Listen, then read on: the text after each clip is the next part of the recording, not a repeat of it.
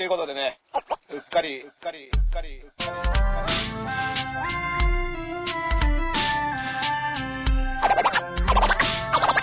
り。はい、ということでね、うっかり、うっかり、うっかり。他の人と、他の人と、他の人と被りたくない、やり方が。いろんなこと毎日あるじゃん。10月1日が都民の日っていう情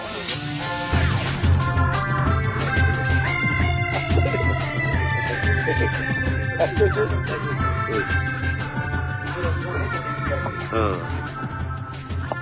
い、えー、皆さん、お待たせ、ワンツーワンツー。ワンツーワンツー。えーマイクチェックワンツー。えー、片目の掃除ことラスレーダーでーす。のイルダです。もう出ないです。えー、スイス、スイス。ご視聴ありがとうございました。完全に猫の使い方間違ってますよね。間違ったね。完全に間なんで違ってますよ。ダンさん、こんの、あの、ね、配信始める前に面白い話全部したんですかああ、だから、いや、なんで始まったらオフになっちゃうんですか？もう、言いたいことは言い終わった。はい、流れてないから。いや、まあね、今日はね、この、この、ね、はうちの子、彼女がうん、姉ちゃん、うちの姉ちゃんがね、い。うーらおそうそう目合わせないー。うん。あ、だからやっぱカメラ目線っていうのはないからね、猫はね。ねなんだか分かってないからね。だから自分の顔が映ってるっていうのは分かんないんだろうねどう。なんでしょうね。う。もうんそれうるうんどうだ？でもあの、ペットボトルに いい顔だなこれ水入れて置いとくのは、うん。なんか、うん。ね、あれ諸説ありますけど、うん。あの、あれじゃないですか、自分が映って怖くて、まあ、あんま効果ないよ、あれ。っていうね、うん結局、でも未だにすげえありますよね、あの、古い。い CD をさ、はい。ぶら下げて、あの、キラキラするカラスよけ？系あれに使われてる CD、はこれでね、やっぱ盤面見ちゃうと悲しい気持ちになりますよ。あの、何も書いてない CDR だったらいいでしい。ょ。はいはい。結構そのね、昔ヒットした、市販したやつとかを使ってたりするんですよ。鈴木亜美とか。いや、具体的に言うな。鈴木亜美さんはア、ミーゴアミーゴはう、んえーもう20年近く前、はえー新宿のリキッドルームでやってた、あのーヒップホップのイベント、でっかいヒップホップのイベントがあって、はいでそれこそユーザーロックさんとかが、い。あのやってるイベントにはい見に来てましたから。あえーで、それは、はなんか、曲で来てるらしいよっつって、それこそユウさんとかが、アミーゴ来てるらしいよみたいになって、みんなざわざわしたっていう、思い出のの。思い出のアミーゴ。あの、朝やんが輩出した鈴木亜美。そうですよ、そうですよ。もう今、阿佐ヶ谷に場所を移した。いや、違います。あれは、あれはバッタフォ ンじゃない。バッタモンって言うバッタモンバッタモンってはっきり言うのよ。テニスがついてないやつだと思います。そうそうですね。あの、だから砂場ですもんね、言ってるのね。あ、でも違う、ロフトは砂場ではないんだよ。ロフトは一応施設っちゃ施設なんだよね。どどうなんですか？ロフトは間にあるんですかじゃロフトは間です。ロフトはあの、準施設みたいな。あ。あー、うんプレハブ施設が。まあ、プレハブどうなんだろうね。あのー、1階建てみたいな。中、屋内には入ってます。屋内にはうんだって、やっぱこれは砂場ですから。そうですね。で、僕あの、レップっていうね、ラジオ、インターネットラジオをやって、あの、毎週やってるんですけども、はいあれは僕の中では、ジブさん家って呼んでて、ジブさんの家はい。砂場ではなく、ジブさんの家からやってますっていうね。で、施設っていうのはさらに、その、TBS さんとか、文化放送さんとか。いいじゃ ないですか、施設でレピも。ななんでちょっとこいやいや一応ジブさん家。ジブさん家の方が施設より立派な建物だったりしますから。う、なるほど。うん 自分でうん。まあまあまあ、ロフトもだからそういった意味ではね、あのなんだろう、あの、加藤さん家みたいな感じですけど、あの加藤梅蔵さんの家みたいなね。はいうん。まあ、あのしかも別荘いっぱいありますから、ロフトね。ああ、そうでですね。もう大阪にもあります。うんそうそうそうダースレーダー MC お笑いライブはね、うんいつやるんだって、その、フェードアウトするのかどうかを、あ、これだから、直撃しますってつぶやいたら、う嬉しい話ですよ。で、違うんです。昨日ダースさん俺の引用ツイートして、うん企画した人がちゃんとまとめてるってって、あれ俺ちょっと怒らせちゃったかなと思って、ちょっとビビりながら来たら、うんダースさんが日程を LINE に返してなかっただけだった。そうなんです。割とね、まとめようとしてた。ちょっと、だからこれは、あの、ツイッター上ではは、ね、あたかも上田くんがしくじったように、見えるんですけど。うん。ちゃんとね、あの、ちゃんとうっかりまで見てれば、あの、セットで見ることによって事実が浮かび上がってきますから、これあの、要は、ちゃんと情報取らないと。まあね、要は上田くんがロフトプレゼン大会ではい、こういうイベントどうですかっていう中でね、はい。僕が司会のお笑いライブっていうのはどうですかっていうのをやってくれてね、で、僕はそもそもそれやりたいっていう話をしてたから、で、そしたら日程を、それこそロフトさんから上田くんに、ロフトさんが手を挙げてくれたんですよ。そう。で、上田くんに言ってて、はで、上田くんから僕僕に、はい。あの、来てたんですけど、はいそれに対して僕は、あの、スルーしてたということで。ノールックスルー。ノールック、ノールックスルーって。まあ、あの、一回、リマインダーしない俺が悪いのか。まあまあ、あの、リマインダーしない上田くん悪い説に僕は一票入れますけど、ああ一応、保身のために、自分二人でやってくれ、僕が二人でやってくれよ。全面的に悪いという、あの、の回避するためには、なんでリマインダーしてるんだっていうね、うん。こんな昔のラインなんか覚えてられっかっていう、うん。この、これね、えー非常に良くないやつですよ。うん良くないやつですよ。情報抜かれますから、うん抜かない方がいいかもしれない。そうそうそう。まあまあ、でも、もうなんだったらその中国側に日程決めてもらってもいいんですけど、僕は。関係ないと思います。ことないですよねこれ、この日空いてつって、ななってたよみたいな、あの急にピュってね、あの、オフィシャルからさ、なんかあの、リプライが来て、あの、この日空いてますよ、みたいな。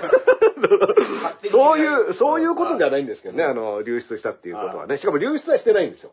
管理を、管理を、あの、中国の、あの、と繋がっているところがやってたのと、サーバーが韓国にあったっていう話だけど、いつでもくれって言える状態ですよ。うんそうそう、流出は、くれって状態だから。流出はしてないんですよ。まあ僕だからね、あのーよくね、それで今自治体レベルとかで LINE を使うのを、だって僕国税庁とかも LINE、あの、確定申告 LINE でやりましたよ。あの、あできるんですか？整理番号取るのとか。やったりとかんあれどうなんだろうな。うん。LINE でピュッてやると、日程いつ予約しますか？みたいなのが来て、で、何日の何時までっていうのをやると、で、入った時にその LINE の画面を見せて、で、順番で整理番号をやって確定申告してきましたよ、僕は。僕。でもいつでもダーさんのもう年収はもう明らかに。もう全部あの、もう僕明らかにしてます 言ってあります。誰がそれをうん。あの、もう、あの、なんつうどうぞ僕の年収とか、あの、はね、あの、税金とか、むしろ自慢したいですね。いやいや、自慢自慢にならないですけどね。いやいやいやいや。うん。あの、ね、それこそだって、源泉徴収とかもさ、うん。あの、細かく入力しなきゃいけないんだけど、もう20年ぐらい前に出した音源の、その印税とかね。ああ、まだ、そういうのも来るんですね。だから、そう。すると夢の印税生活とか言うけど、違うんですよ、これ。1円とかそういうやつなんです。あえ、それうん。も、え、どどういう感じ？あ、それも全部ダーって書いて。だからまあ細かく、むずっ源泉徴収の。うん。で、俺らってさうん、1年間通してさ、4、5枚とかじゃん。ロフトさんと自分でやってるやつとか、うん。まあ、芸能者うん。そうそう、あとバイトって。う。ん。ダーさんもう何十枚もあって。ずらっとあって、フリーランスリーランスで、だから、別紙でさ、貼り付ける用のやつってあるじゃん。のり塩がいっぱい貼る。あれを使う人っているんだって。いやでもフリーランスの人は大概そうですよ。だってうん。違うとこと仕事したら全部ね、だって一つのあの、もう5000円とかそういうやつもさ、領収書とか。意外と俺ら魔石通してやってんだなって思いました。あだから事務所に入ってるってのは本当はそういったことを一元化するっていう。で、僕の前、あの、吉田正樹事務所に席を置いてるんですけど、はい。吉田正樹事務所から、あの、を通してきた仕事をうん。管理してもらってるだけなので、で、直で僕のとこに来るやつは僕が自分でやってるっていう。ああと、もともと音楽関係は別でやってるし、で、音楽関係と、例えばトークイベントとかって、ラッパーとして出る場合、じゃあどっちなのこれみたいなのって、ね、ああ、個そういう人、。個人で。個人のね。だから基本的には自分で、その、事務所に任せてるのを含めて自分でやるっていう風にしてるんだけど、で、これ、貼り付けるだけじゃなくてね、その、パソコンに入力するのをやるから、はい。で、そうするとその、住所とかも書かなきゃいけないんですよ。はいフルネーム株式会社のいないみたいなね。はいこれがね、まあ、えらく時間かかってね、うん。だから LINE に載せて向こうでやってほしいなって。何回も書いてあるけう。ん、そうそうそうそう。すごい書かなきゃいけないのよ。まあまあまあまあまあ、そういうこともあったりねそうん、しましたよ。まあ、うちの猫はね、今ねうん、やっぱあの、顔を映すの嫌だっつってね、はいあの部屋から出てきましたね。我々パパラッチから逃げてきうました。ん、こんなね、あの、ぐ許可してないわよっつってね、うん勝手に映さないでよってね。うん。うん。ねね。そうそうそうそう。あの、報道ステーションの CM が炎上して、うん。なんか取り下げられたっていうの早かったね。なんか朝、ね朝、朝わーってなってて、昨日だったんですか、それ。22日？だから、ちょっと前か。3日前ぐらいか。3日前ぐらいこれね、うんあのー、テレビ番組、ものすごいいっぱい作ってる、もうトップの作家の人がいて、はい僕も一度飲ま飲ませてもらったことあるんですけど、この方すべてのが、そのテレビ番組のあれ、ウェブ CM うん。だったんですよね。うんでウェブ CM だと、うん。担当する部署の人と責任者しかチェックしてないだろうから、うん。めちゃくちゃ憤ってる現場スタッフたくさんいるだろうな。こんなこと勝手にやって、つっそう。ん。あるあ、なんかこれってね、現場の人ならではですよね。いやー、わかるわかる。だって、CM の担当もう別部署ってことでしそうょだからインターネット関連の、で、しかもさ、なんかスピード命みたいな感じでさ、うんパーって作ってこんなのできました、つって、ああ、ありがとうございますっていう関係性だったと思うよ。うんだから、まあ、どれぐらいのチェック体制っていうのをみんな気にしてたと思うけど、んまあ多分、しかも忙しいでしょ？毎日番組作ってるわけだけど、はさ。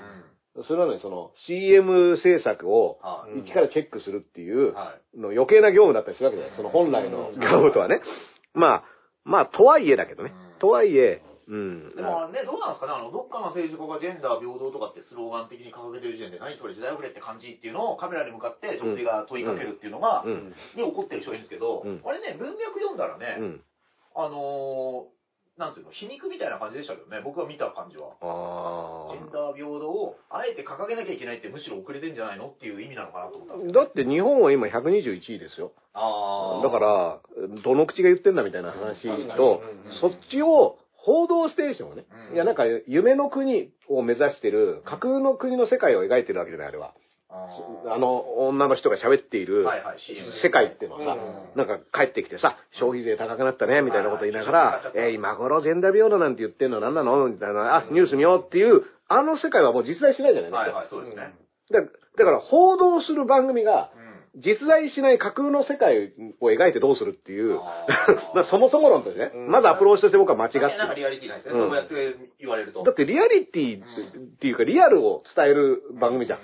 だその夢物語はいくらでもさ、ドラマでもさ、映画でも何でもやりゃいいけど、あんたらの仕事はそこじゃないでしょっていうのと、まあ、そのどこぞの、どっかの政治家がみたいなのも、うん。まあでもそういう人がやんないと変わんないんだから、まあね、あの、っていうのも、うん。を報じるのが、報道ステーションの仕事でしょっていう、うん。なんだろう、え、なん、な、どういう番組を作る人たちなのみたいなのとか、あと、CM って要はさ、はい。自分たちの番組の宣伝なわけじゃない？うんえ、誰に対してこれや言ってんの？みたいなのとか確かに、それは分かったですね。うん。だから視聴者、あ、9時54分だ。うん。てテレビ見なきゃっつっうんて、最後テロップで、あうんの、この子、ホースで見てるなって言うんですけど、9時54分だ、テレビ見なきゃって言ってる人多分あんまりいないですよ。そうです。あれもだから架空でしょ。あんな、あんなせ、あんなさ、架空すぎるよ。うん。10 50、時、10時だって言ってほしいですよね。うん最後楽しみにしたのもね、食いしん坊万歳ぐらいだったな。うん9時54あの分。間の番組ね僕はだから、世界の車窓からを世界の車窓からを見なきゃだったら確かに9時53分、10時53分で、全あ力だとかの、ね、タランタンタンタタンタタンタンタンって言ってね。あれも長寿番組ですね。まあまあ、僕好きですよ、だって。うんあの、大概行った、乗ったことない電車ですから。いや、そりゃそうだ ただ、俺らよりはダーサのが乗ってるかもね。向こううん海外いたんで。向こうの地方のん普通の休校とかですうよ。ん、そうそうそう。トーマスと同じぐらいやってますよ、たまに。いやいや、だから、いや、僕だからあれはずっとつ、ね、もうそのためにテレ朝応援しますよ。あがん頑張って、車窓、車窓から、毎日見てますだったらね、今俺も応援できましたけど。ファンやめますとか言って。がっかりか、うん。あの仕事すごいいいっすよね。世界の車窓から。はいあでもさ、あれはだから取り寄せてるでしょ？取り寄せてうん。で、ナレーションをね、あのナレーターですよね、だからいいのは。ナレーターいいよ。だって、いろんな、うん。下條ともさんうん。あだから、あの、ああいうさ、なんだろう、なんで、その、報道ステーションって、そのなんか若い女性に、しかも若い女性がジェンダーなんて時代、平等なんて時代遅れって言って、一番ある種その、ひ現状被害者なわけじゃない、女性っていうのがさ。その、現状被害を受けてる人にそれを言わせて、で、しかも、なんだろう、何を宣伝してんのかっていうさ、はいはい。だって、何の CM かわかんないものってさ最近あるじゃない？いや、ちょっと俺は、うんその、おしゃれ感だったのかなと思って。いやだからおしゃれ感でしょ？で、だから、うんジェンダー平等を掲げなきゃいけない国って時代遅れだよねっていうのはう、ん。いけてる感じを出したかっいや、たんだよだからさもっと先です、言ってるよってことでしょ？だから、そあの、言ってねえからっていう話になるじゃんけ。でもああいうさ、ちょっと取っかかりあるものがすぐ消されちゃうのもどうなのかなと思いますけどね。うんなんだこれ、何言ってんだって一緒思うじゃないですか。まあ、ていうか、何言ってんだっていうか、ほぼマイナスだったけどね。だから僕はもう一個考えたの、わざここまでやるんだったら、要はもう、悪名は無名無名に勝るじゃないけど、はなん。か炎上しようが何しようが、うん。実際あのツイート見たら、返信できないやつだったね。フォローしてないと返信できないのか。だから、なんだろう、その、相互フォローになってないと返信できない。ツイッターでうん、要はコメントにリプにさ、クソリプがとあって並ぶっていうのをまずあらかじめ防いであってはいはい、はいで、そうすると怒る人は引用リツイートになるわけよはいはい。でそうするとまあ動画が一緒に見られるわけで。だから、結局、ふざけんな、なんだこれはって言ってても、うん結構拡散に力を貸しちゃう。まあ僕はだからあえて引用 RT しないでくれたんだけど、っていう戦略なのかなってすら思った。もうだから炎上して、報道ステーション何やってんだって言ってみんなが見ちゃうみたいな。ツイート上で、あの、くっつけたんですね、CM を。そうそうそうそうそう。あの、YouTube でね、う YouTube でアップしてあるやつを、Twitter 上に15秒のやつを乗っけて30秒バージョンも載ってるんだけど。そうなんだ。うん。あ、テレビでやったわけじゃないんですね。テレビ、ウェブ CM なんだうん、ウェブ CM なんだだから今の作家さんのことなんで、うんウェブ CM を作ってるところと、現場で気取ってる人いるだろうっていううん。話なんであの、要は、テレビ番組作ってるけど、要は、ウェブっていう別媒体で、で、うん部署が違うから、っうんおていうね。うんね。あと、聖火ランナー、沢穂丸さんが辞退だそうですね。え？沢穂丸さんの時代？で、沢穂丸さんね、まあでもちょっと体調の問題らしいです。ちょっとだって沢穂丸さんは、そう、い僕は、あ見ました、三浦マイルドさんが、はあの、のツイートで僕知ったんですけど、はい。やっぱみんなが辞退していく中、はい。引き受けるっていう、これこそが、はい。その、鏡だっていう、三浦マイルドさんのツイートで僕は、沢穂丸さんがここ発信して。でニュース得てんすか？いや、僕はもう、速報。いや、だから今ののソースの元によってうん、何のニュースか分かんなくなりましたよ。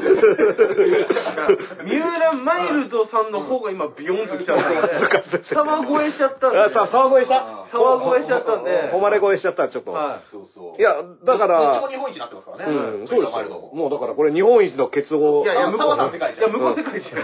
そっかそっか。いや、だから、そう、それで、結構僕はだから辞めるニュースがいっぱい出る中、あ、澤さんは走るんだ。で、しかも、あの最初の相手して、あの代わりに出るみたいなノリだったんでしょあ、そうなんですか。で、あ誰でも自体が多いから私は走りますって言って、だ僕、さっき広末涼子さんも走んないっていうの出てね。うんうん。じゃあ、うん。そもそも広末涼子が走る。広末涼子が走るって、広末涼子さんは、と待って。キャンプ地にも走ります。いや、昔ね、広末涼子さんは、あの西麻布のクラブかはい。ら千葉県ぐらいまで、なんか、あの、タクシーに乗って爆走したとか、そういう時期ありまいや、した。やめなさいよ。そういう、そういう走り方はしてましたからね。他にどういう芸能人いるか知ってるんですか？ちょっと、やめた人？あちな今、みに走るって言ったのは、うん追い出しの藤森君です。が走るんだ。藤森君はみんなが言われる中、うん走ると。で、なんでかって言ったら、うん田舎のおばあちゃんが喜んでくれる。ものすごい好感度だったんで。好感度上げたけどね。はうん。他いるんですか？その、や、やる人とかや、あの、名前出てる。だから最初にさ、あの森発言の後に論文の田村敦さんが、そうそうあのこの発言でどう、これをやるのはどうかっていうのでやめたっていう。で、その後はみんなスケジュールをスケジュールそうそスケジュールでどんどんとやあと、めてって。おそらく一般応募で入ってたっぽいのが、うん元エレファントジョンの森枝さんという芸人さんですね。多分、一般応募。一般応募。で、あの、著名人が走る場合は、無観客の、その、スタジアムとかを使うとかね、うんあと沿道に集まらないっていう、この、だからそうすると、著名人を走らせる意味がねえじゃんっていうのは僕は思ったよ。だってそもそもコロナとかなんもなくて。サッシャラさんとか、広末涼子さんとかそういった人たちが走るって、うん。要は、その、それをみんなで応援する映像がうん。本番の宣伝効果としてバッチグーっていうはい。ことでしょ、うん。あ、辞める人もう一人いた。誰？誰ですか？菅総理大臣。あ、もう走る歌たんですか？違う違う違う、あの、開会式見に行くのやめたの。ああーやめたんですか25日、明日の25日に福島で、もともと聖火リレーのスタート、うん出走式みたいなのをやるのに出席するのが、うん国会があるからっつって言って。へーそれ、最初から分かってたよね。28急に国会のスケジュール差し込まれたみたいな感じで言ってるけど、それ、優先順位が勝ったのか、じゃあ。うそうそう。しかも、国会あの人ずっとやりたがんなかった人だからね。あの、去年就任してから国会やらないでベトナムとかに回ってた人が、あの、国内で聖火リレーやるのに国会がちょっとあるんで、リレーどころではないみたいな。いや、これね、だから、菅さんがや、もう僕はだから、あの、辞退した方にカウントしてますから。リレー、リレー辞退してる。ワンカウント入れてますから。サンドウィッチマンさんも走るんですかねそれ違いますなんかやってましたよね。うん成果持って。うん。あれは、あれはどっちかというとあれか、アンバサダー的なあれか。そうね。まあまあ、あの伊達さんとか走ったら危なそうですもんね、体。いやでもラグビーでしょ？ああ、そうかそうか。うんいやいやいや、いつまでもラグビー部じゃないですよ。確かに。まあ、森さんよりは長くや森さんだったら死んじゃうよ。森さんは4ヶ月なんで。うん森さんだったら死んじゃうよ。本当に。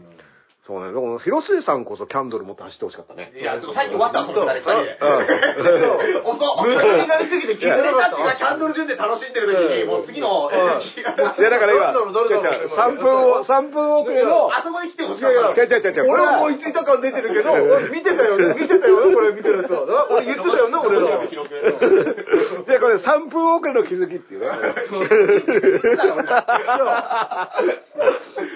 すごい、だから自分の、でもさ、ローが落ちて、僕、それやったの、二人で。ろ。うそく持って。やったあっち、あっちっつってやったほら、うん全然人の見てないから。うんいやいや、聞いてる聞いてる。あの、じゃあ、聞いてた知らないよ、そう。聞いてたよいや、自分の次の考えたの。応答、なんつうのはい、その、遅遅れて響いたって遅れてあうんあの、今頃美味しさが分かったみたいな。本当に面白い。林くんのやつ面白いなっていうのが俺 3, 俺3分いいわ、そこの取り合いまでいいわ。そこの取り合いまでやったらめんどくせえわ。うん。いや、でもね、続々とね、ういや、だから僕は澤選手は本当に三浦マイルドさんのツイートで知ったんで。分かった、そこか。そこでおかしくなった。そこでおかしくなった。んいや、だ。だってすごい、うん。あの、なんつうの、それは、あの、こういう逆風の中で走ることこそがっていう文脈だったから、これ澤さん辞めたら三浦さんががっかりだからでも、澤澤さんはしょうがないです。なんか三半期間のなんかありらしい。だからそれは、あ、だから、ああ、それは。あの、僕、まさに脳梗塞でダメージ食らったのは三半規管ですか？ら。ああ、耳、耳ですか？耳の裏。あのまあもう、脳梗塞自体は脳幹だったんだけど要は、症状として。三半規管がそれによって機能しなくなって、で、これまあいろんなところで喋ってるけど、要は三半規管って両耳の後ろにあるんだけど、使ってるのは片方なのよ。はあで、機能は一緒なのが2個あるの。はいで、あの、僕の場合、右手使ってる左側の三半規管を確か使ってたのが、うん要はデータ移行で、こっち側の三半規管に、その、データ移行に3週間ぐらいかけて。データ移行したら、あの、また元に戻った。あの、データ移行？要は、こっちが壊れちゃって、はい。で、その、この人のバランシングとかそういうのを司る、その機能が、それを手術でできるんですいや、実は勝手に人間の体がやる。えそれで3週間。それに3週間ぐらいかかると、だからそれまで僕ずっとバランス取れなくて、ゲーゲー生えてたのが、そ、その描写だったのか、そう本の。、そう。そしたら3週間経ったら、ピタッと治ったんだよ。で、それが、その要は、間はあれですか、グラングランみたいな感じ？そうそう、もう船酔い船酔い。えー3週間ずっと船酔いをしてるような状態だけど、でも、それが、移行が終わったっていう、まあ3週間ほんと経ったらは、い何事もなかったかのように、要は嵐抜けたぐらいの感じで、歩けるようになったんだよね。パソコンみたいですね。いや、もうそ、だからパソコンのさ、ハードディスクのコピーしてるみたいな、あの映像的なやつ。あれを勝手に人間の体をやるの。人の体す人ごい。間の体すごいいや、な。人間体すごいよ。僕だから、病気で、あの、一番分かったのは、その、うわ、人間の体すげえってことよ。ああ、病気になって一番思った。うんあそんなことでいいんだ。まあね、あの、詳しくは僕の病気漫談を今度どっかでやりーますからね。はいやいや、脳梗塞か、脳梗塞でも喋ってますからね。あの、うん。昨日初めてうん、充電できるドトール見つけたんですよ。えっと、何？あの、穴が開いてる、コンセントが開放されてた。いあの、え、ドトールってそうなのドトールってできないのよ。そう、スタバはやれるけで、ど、なんでかっていうと、ドトール安いじゃん、コーヒーも。うんだからそこに長居されたくないと。お金使わないんだよ。だけど、全席にコンセントがあるんですよ。おだからついに折れたね。で、俺、まあ、見間違いはないですけど、おそらく、で、赤坂だったので、うん俺、ちょっと歌丸さんいたかもしれないですね、奥に。あ、マジださんに似てる人がいたような。え、パああそこか。それは一応だからそれは話しかけるのが礼儀ですよ。あ確かに一度ね、うんあの、ダンスさんに僕だって番組連れてってんだから。付き人でついてそうそう、上田くんは TBS ラジオのアトロクの収録に僕一緒に行ってました。そうそあ、それ挨拶しなきゃダメでしょう。。で、会釈、いや、それ名乗ってないしさ、うんまあ嫌かなと思って、ちょっと似てる人が奥に。うんいやまあ、多分手前にはいないだろうな。奥だろうな。ああやっぱそうか。うん。あの、ゴルゴ13、ゴルゴ13的な、店に入ってくる人が全員、ちゃんと見える。わかるっていう場所で、しかも非常口が多分きっとある。そういう人いる。いつでもいる。もう、もう歌丸さんはもうそうですよ。これ、部屋に店に入ってきた人全員、これサングラスのこっち側にちゃんとカメラがついてて、はい。それで、あの、は不審人物が近づいてくるかどうか。ほいで、いざとなったらもうすぐに非常口俺そんな警戒心高いとドトール行かれると思う。ルドワールだうん。それ、これもう歌、歌さんの基本的な動きだと思いますよ。居酒屋でトイレ行くのっつったら、いや、非常階段確認するってやつそうそうそう、非常階段、あの、これはゴルゴ13イズムですから。うん。で、うん。聞いたんですけど、うん。店員さんに、うん。ここ、え、ドトールで充電できるとこここだけですか？って聞いたら、うん。なんか二人とも新人のバイトの人でわからないって言われて。あいや、すげえ気になりましたね。逆にもう当たり前だと思ってる。うちの駅の方はね、多分できないいやよ。、てか、ど、ないと思いますよ、普通。でさ、あの、要は机に埋め込まれてるってこと？机の、の、机があって、うんその前に、だ要はあの、マックみたいな、うんマクドナルドみたいな、うんあの、ちゃんとコンセントが一個一個。ちょっと高い仕切りのね。でもね、ダミーかもしれないけどね。で、で、さな刺しても充電されてないみたいな。あいやいやいや、あの、動画の作業しましたよ。でどこに金かけてる謎なのが、コンセントがいっぱいある1階がうん、ドトール Wi-Fi 入りづらいっていう、謎の作り。で、俺ここ Wi-Fi ないんですかって言ったら2階が入りやすいんですよ。なんでだよ。1階で充電して2階でやる。やばいよ、それ。うんこれなんかすごい日本、日本っぽいもん、それ。確かになんあの、このうまくいってる、なんかうまくいってない、ちょっとこの、合ってないんだよな、みたいな。うん。いや、大体だってさ、あの、ホテルとかビジネスホテルってさ、あの、Wi-Fi あったりするじゃない？はいはい。うん。これがだから、え弱いみたいね。場所によっては。うん。で、ホテルでさ、Wi-Fi 弱くてさ、はで、そうし、なんか、それでネットフリックスとか完備とかになっててもさ、あ Wi-Fi 弱いから、んあの、そもそもくるくるずっと待ってるんですけど、みたいな。なるほど。あ 一室ごとにありますね、Wi-Fi。あの、この前ね、泊まったアパホテル、一室アパごとの。ホテルね。あ、これはもう社長のね、社長がもう、一室ごとの Wi-Fi。うん。もう、その代わりカレーもついてくる。カレーも買わなきゃいけないとかね。あの、あと、自伝を、あの寝てる間ずっと自伝の朗読を聞かされてるあれだから寝てる時に、あの睡眠学習で自伝を聞かされてる可能性があるから。ああの 朝聞いたのが、うん。この値段でこんない部屋なのって。よかったんですよ。いいじゃんコロナもあったと思うんだよね。うんあれめっちゃ良かった2月に行ったのが。で、また4月行くんですけど、大阪で、あの、なんか変な大会出てて、うん今度ね、勝ち上がったんで、で行くんですけど、うんああ、この間のあのあそうですあれだ、ネタ、の、あの誰でも挑戦してこいみたいうな。そそう、ロフトウエストのやつなんですけど、それまた4月ですね、4日。そうそうそう2日で。。それもなんか配信あるんで、興味ある方お願いしそうね。興味ある方見てほしいですいいねじゃないですか。はすごいですよ。だからその、でっかいがテレビあって、うんその携帯映せるんですよ、あれ。うん。うん。俺初めて見ましたもん、え AV。、えけ携帯を？携帯の、あの、あそうあそうそうのテレビに映せる。テレビに映せるじゃないですか、あの、なんか。携帯。携帯を？携帯のあの画面。どうやるのそれ？で、なんかやり方あって、それもなんか手順見て、うんあの、やりましたよ。ええ超でかいテレビで。うーん。普通ね、なんか間に機械とか多分必要だと思そううんですけど。そう。なんかもう、どのスマホでもいけるの？と思いますよ。アンドロイドを対応してたんで。びっくりしましたね。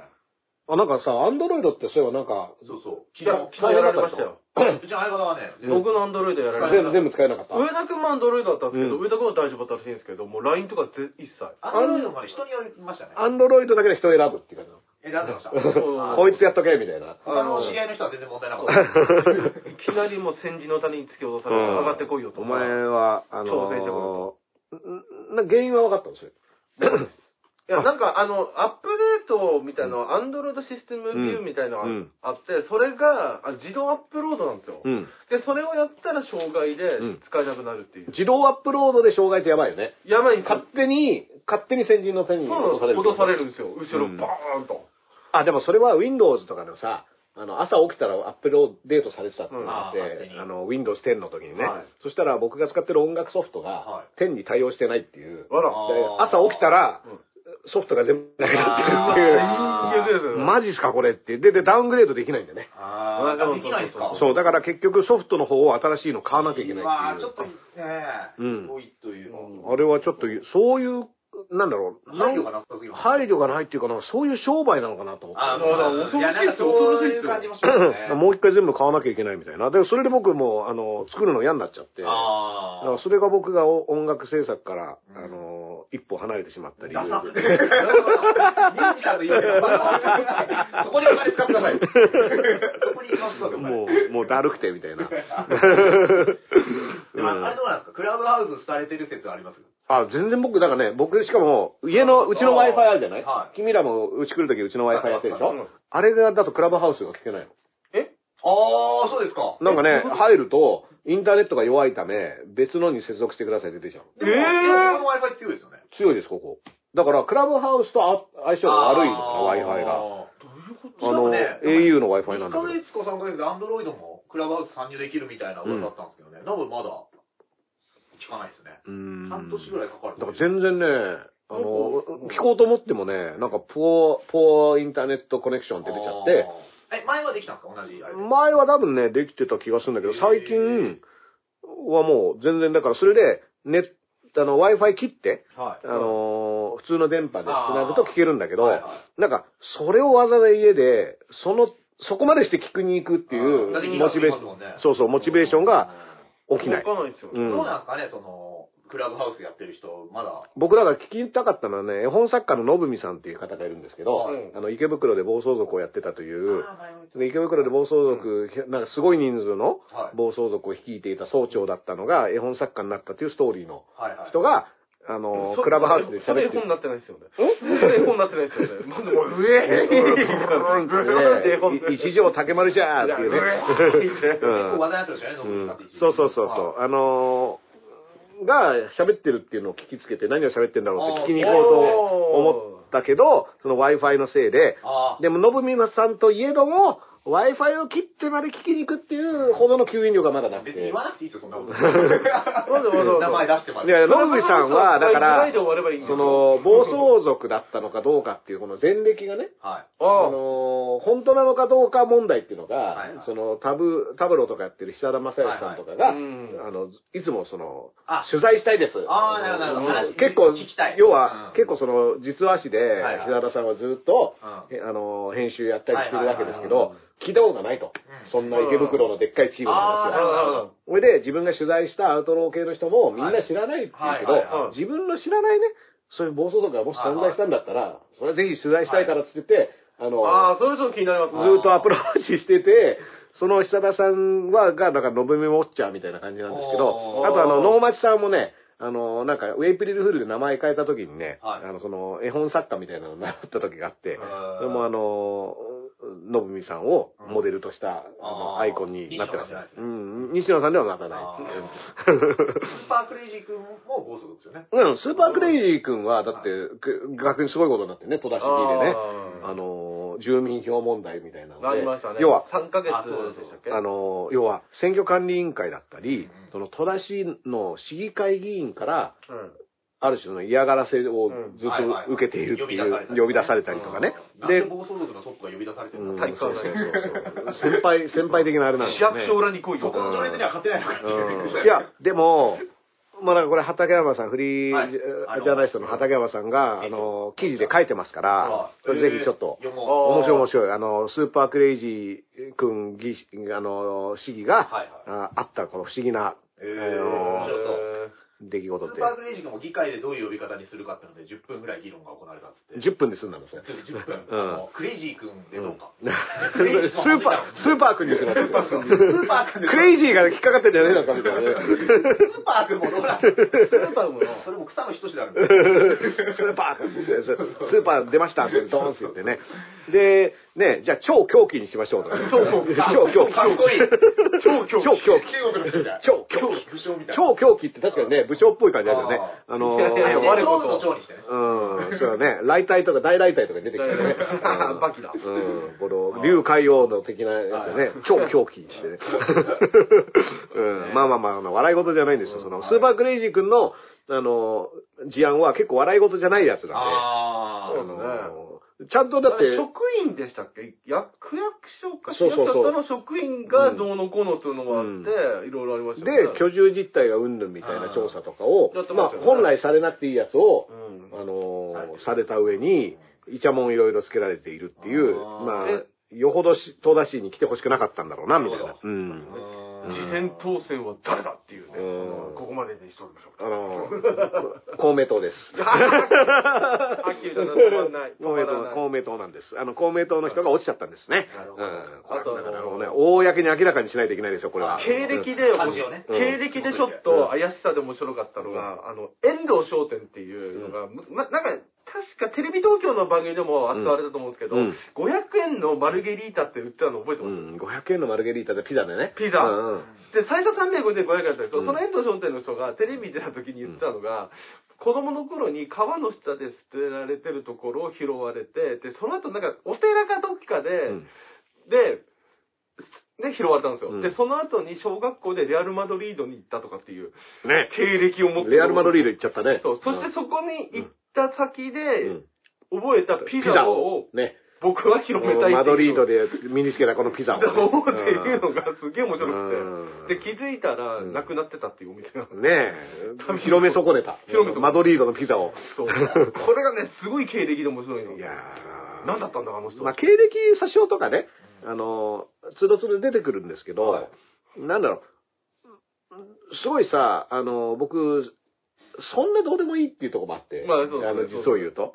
うん。だからなんでそんなこと言っただからん。だろう結構経歴詐称で怒る人っているじゃない。ありますね。で、多分、まあその経歴を詐称することで、多分詐欺とかね、はい。うん。そのお金を貸した、うん。なんかこういうものですっていう身分を言って、お金を貸して騙されたとか、そういう実質被害があるものっていうのに関しては僕は全然、あの、ふざけんなでいいと思うんですけど、まあ例えばタレントさんとかうんの経歴、年齢とかそういうのがちょっと違うとかっていうのを、ことさらになんかびっくりしたり、嘘、嘘つきとかっていうのは、でなだってキャラなわけだから、あの、本当にそういう人じゃなくて、そのタレントとしてのキャラが、は年齢とか性別とか国籍とかも含めて別に僕は自由に設定していいんじゃないのって、そタイの、ガージェットシンがカナダ人だって怒る人いないですもんね。まあまあ、怒る人いたかもしれないけど、うん、でも、あの多分ねうんプロレスあろいろあるからの、そうそうそう、はい。あの、ブルーザ・ブロディが新聞記者だったのかって、あスーパースター列伝の ね。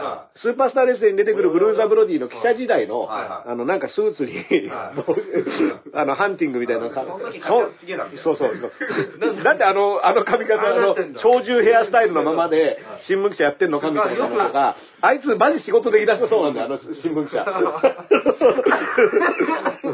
でも、なんつうの、その、だからプロレスラーとかもさ、いいろいろ昔は言ってたのが、だから今ちゃんとした経歴で、で、その、例えば何々大学卒とかさ、そういうのもちゃんとしなきゃいけないと。うん。でも、なんだろう、なんで逆に思っちゃったりする。その、もちろんそれで、それで信頼してたのにとか、そのコロンビア大学卒とか、はいハーバード大学卒だと思って、うん。でも、あの、なんだろう、例えば、デーモン小暮さんの、うんじゃあどこを怒るかみたいな問題になる。はいはい10億歳だと思ってたのにっていうのはやっぱそれは、さ、そいつおかしい。おかしいでしょ？そいつ、いやうんそいつおかしいでしょ、それは。10億歳だと思ってたのにってね。10万です。10、うん、10万か。ちょっと違います。桁違い、桁が違う。1000倍レモンのおじいさん。おじいさん。だからそういうので言ったら、俺は、まあ、いじったりはするんですけど、ショーン・ケンはすげえなと思うのが、報道ステーションで、うん。古舘一郎を騙しきれたっていうのがじゃあ俺すげえ。そんなね、そのす海線山ごい喋りのプロだよ。で、どんなプロレスラーとかも、うん。あの、古舘さんにかかればね、うあの、もう、イチコロだったんですよ。はいはいはいショーン・ケイケイはは、あの声と顔で、もういけたわけじゃないですか。って言ってることも通じたってことですもんね。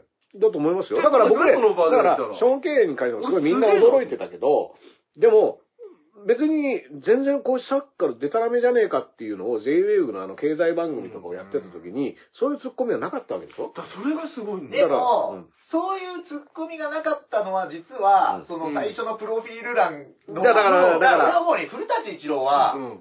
好きだけど、うん。俺騙せるよって思うんですよね。あ、あー古舘一郎なら騙せる。だって、プロレスラーとかと対談するときの、うん。やっぱり、ものすごいつ、あの、うん。相か、相手を、うん。なんていうの、うん。悪い気をさせないどんどん積んでいく。気持ちよく、気持ちよくですね。で、うん。古舘さんがもし相手のプロフィールがめちゃめちゃ調べてたら、そっそか。っか。ら俺はむしろ、うん。なんか論理で構築する人ほど、うん。別に古舘さんがどうこうじゃなくて、むしろ、そっちで行っちゃうのかな、みいやたい、な。あのね、だからなんつうんだろう、その、肩書きが、要は、まあ相手の信用を得るとか、なんだろうな、これこれ線引きあるんだよ。だから例えば政治家とか、その、まあ、公職っていうのとだから、あか、の、女帝とかって、うん。あの、小池さんの本とかは、あれはなんか、最初からね、ものすごい順序立てて書いてるところがすごいところですね、あの本自体の。うん。その、なんでその経歴詐称疑惑を追うかっていう。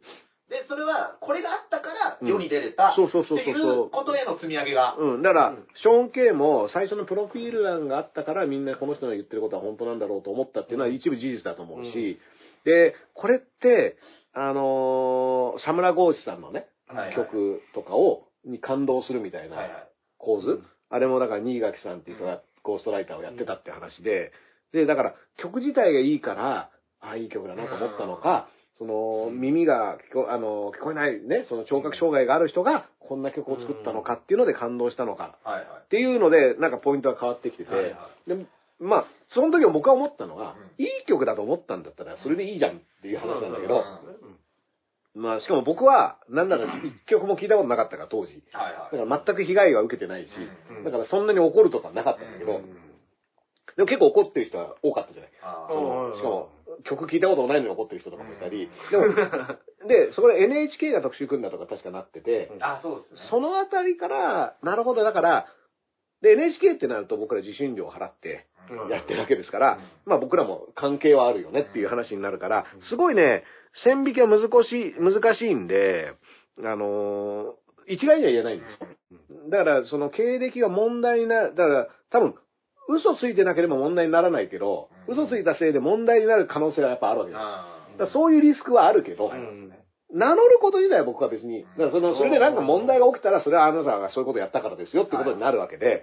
で、例えば上杉隆さんとかがジャーナリストですって言っては、い。経歴がいろいろ出てきた。うまあ別にそれはいいんだけど、それの経歴によって、例えば書いた記事だったり、取材を受ける人とかの対応が変わってくるってことになると、あ、これ実害につながっちゃったなと。でも、例えば、俺はどこどこ出身の、あの、レスラーで、例えば、こう、人を殺したことがあるとか、バスをね、あの、一人で、こう、運べるとか、はいはいはいあの、まあまあ、そういうのは、筋肉番付になりましたね。ん プロレスラーで見たのよ。うんあの、あいやいや引っ張った。うんでもそういうレベルで、しかもその業界内ではそれはある種の別に、あの、効果としてはお客さんもそれで楽しめるし、みたいな。エンタメそう。エンタメの、そうそうだから、現状世界っていうエンタメとその世界の外側っていうのも接続しちゃってるから、ね。だダンさんもなんか不思議なところにいますよね。そのエンタメ、だから、こういうこと言ってんのに、うんその東大卒って嘘ついてないとか好感持ってますよ。いやだから、東大卒って間違えられて、なんか間違って言っちゃいそうですもんね。東大卒のラッパーって思わず。うーん、まあだけどね、はいあの、東大、まあだから、あんまり東大が仕事に関係してないってこともあるとは思うんだけど、でも大体あれじゃないですか、最初の紹介ってうん多いでしょ。東大、最初の行った番組だと、うんそうそう、東大生ラッパーとか言われることが多いから、いや、いやいやいや、あの東大王みたいな。東大、東大東大、うんね、脳梗塞になった異色の経歴を持つラッパーで、うんアルベダーさんですって多分多い。そうだね。東大あうん。いやーだからね、そその、まあまあ、だから東大は中退だけど、そう、中退っていうのは別に手続きしたっていうよりはいなく、行かなくなっただけだからね。うん。で、その後別に確認もしてないっていうね、どうなってんだ俺はっていう。休ところ。学扱いの。休学は手続き上してないから。手続き上してないからもう女性だから中退って言ってるのは殺傷かもしれなのかな。東大除籍ラッパー。うん、なんかあんまピンとこない感じ一回何気ない感じで行ってみます？ん東大。じょ除籍東大普通に入ってみうん、ちょっとしばらく休んでたんですけど、23年どこい、どこ行けばいいんですかね？みたいな。しばらく休んで、あの、もう記憶なくしてたみたいな。あの、キャプテンアメリカみたいな。20年間ちょっと、ちょっと、あのー ちょっと体も大きくなったうんんですけど。普通にちょっと20年間記憶が途絶えてて、多分僕東大生なんですよ、みたいな。そういう殺傷したのはありませんでした。記憶をなくした記憶をなくしたっていう詐称をした人がいたよね。うん。いや、記憶をなくした詐称詐称なんて国会で毎週のようにいるじゃない。記憶にございません。文春が出るたびに蘇るんだから。だから、なんだろう、あんまりね、なんか、その、年齢詐称とかもその、アイドルとか、まあまあ、わかるよ、そういう、その今、なんか、謎にしておしておけないみたいなさ。なんかね、あまりにそうですね、だから今ね。、塾女優の人だったら、うん逆に2、3個上で言うっていうパターンもあそうそうそう。だから手塚治虫とかは、年齢を上にしてる、ね、舐められない舐められないために。塾女優の流れってあんま流れ塾女優で、あのこの流れで言う流で、塾女優の流れで手塚治虫なんだけど。手塚治虫先生はもう、そうなってますよ上に言ってたんですか上に言ってたんだよ。だから見た目が童顔だったから、舐められるから、年齢を上にして、その編集部とかの人に舐め、仕事先の人に舐められないように、えあの、年齢を上に詐称してたんですよ。だからベレー帽も。まあまあまあそうですよ。ちょっとやっぱ若造には着こなせない、ベレー帽と丸メガネみたいな。ちょっとマウンティング親父だったんだよね。いやだからマウンティングを防ぐために、なるほどうん、ゲ下駄を履いてったみたいな。相手が武器を持ってきてるからこっちも武器を用意そうそうそうそう。そういう、まあまあ時代背景もあるんだろうけどね。うん。今は年齢、まあ年齢非公開、年齢非公開っていうのもさ、は嘘はついてないけどさ、はうん。まあミステリアスでもまあまあうん、なもう今ミステリーとしてはやっぱり言わない方向だよね。言っちゃうとうんどうなんだみたいな話になるからあ。うん。だってもう本当に名前だけだったら男か女か分かんないですよ。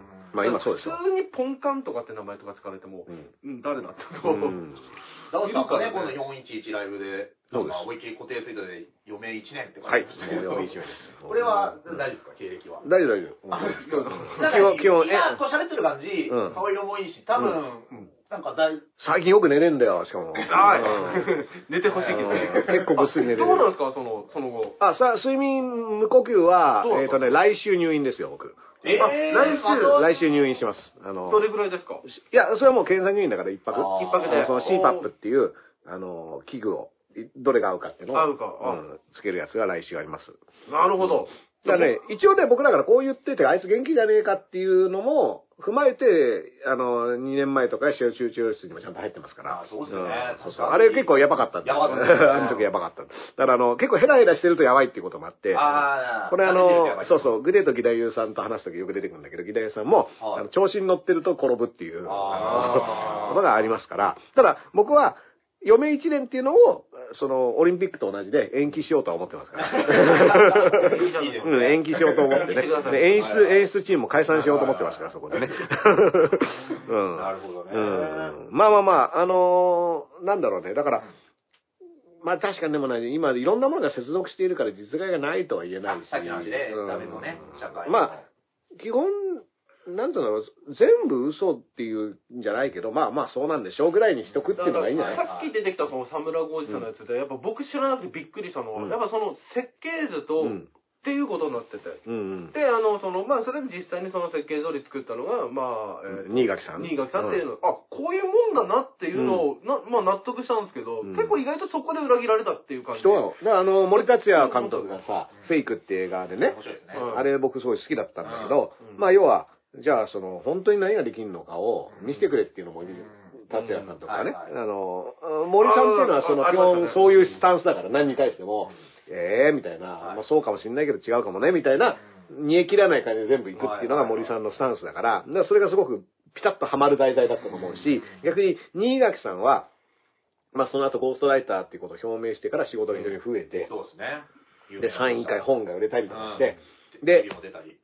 で、その後の新垣さんの対応っていうのが、じゃあ誠実、森さんに対するね、対応ね、うん。森監督のあの映画に対する対応が誠実だったかっていうと、やっぱそうでもないけど、まあこれも、そのうん。ね、あの、要は、新垣さんはそれまではずっと虐げられてきて、うん。クレジットもされない不遇の人っていうのがうん、一気にスポットライトを浴びたけうどん、まあそれをさらに逆側から見るとどうなんだって。でもこれは両方本当っていうかね、別に新垣さんも、その、完全に、あの、しんどかったのはしんどかったと思うし、うんいろいろ。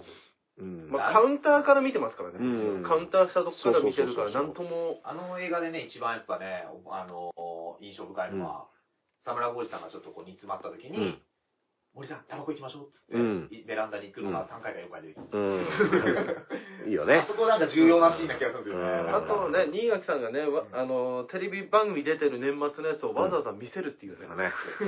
いや、僕だからあの、フジテレビのフジテレビの人がね、あの家に来てね、企画ですよ。うんあの、企画会議。企画会議して。あれ僕すごいね、リアルだなと思あれいましたリアルですよね。あれはすごいなと思ってで森達也がもともとテレビの人だから、うんね、いろいろ解説、うんてあの、テレビっていうのはあなたを、うんおそらく打ち合わせと違くておもちゃにすると思いますよ、みたいな。うん、言ってるけど、うんね。で、あでこれ、あれはね、すごく僕見てて、ハッとする。リアル、もう、うん森達也さんもこの前、うんなんか謎のツイートしたの知ってます、謎ついなんか、うんあの、しもう、もう謝罪して終わってるんですけど、新日本プロレスうん。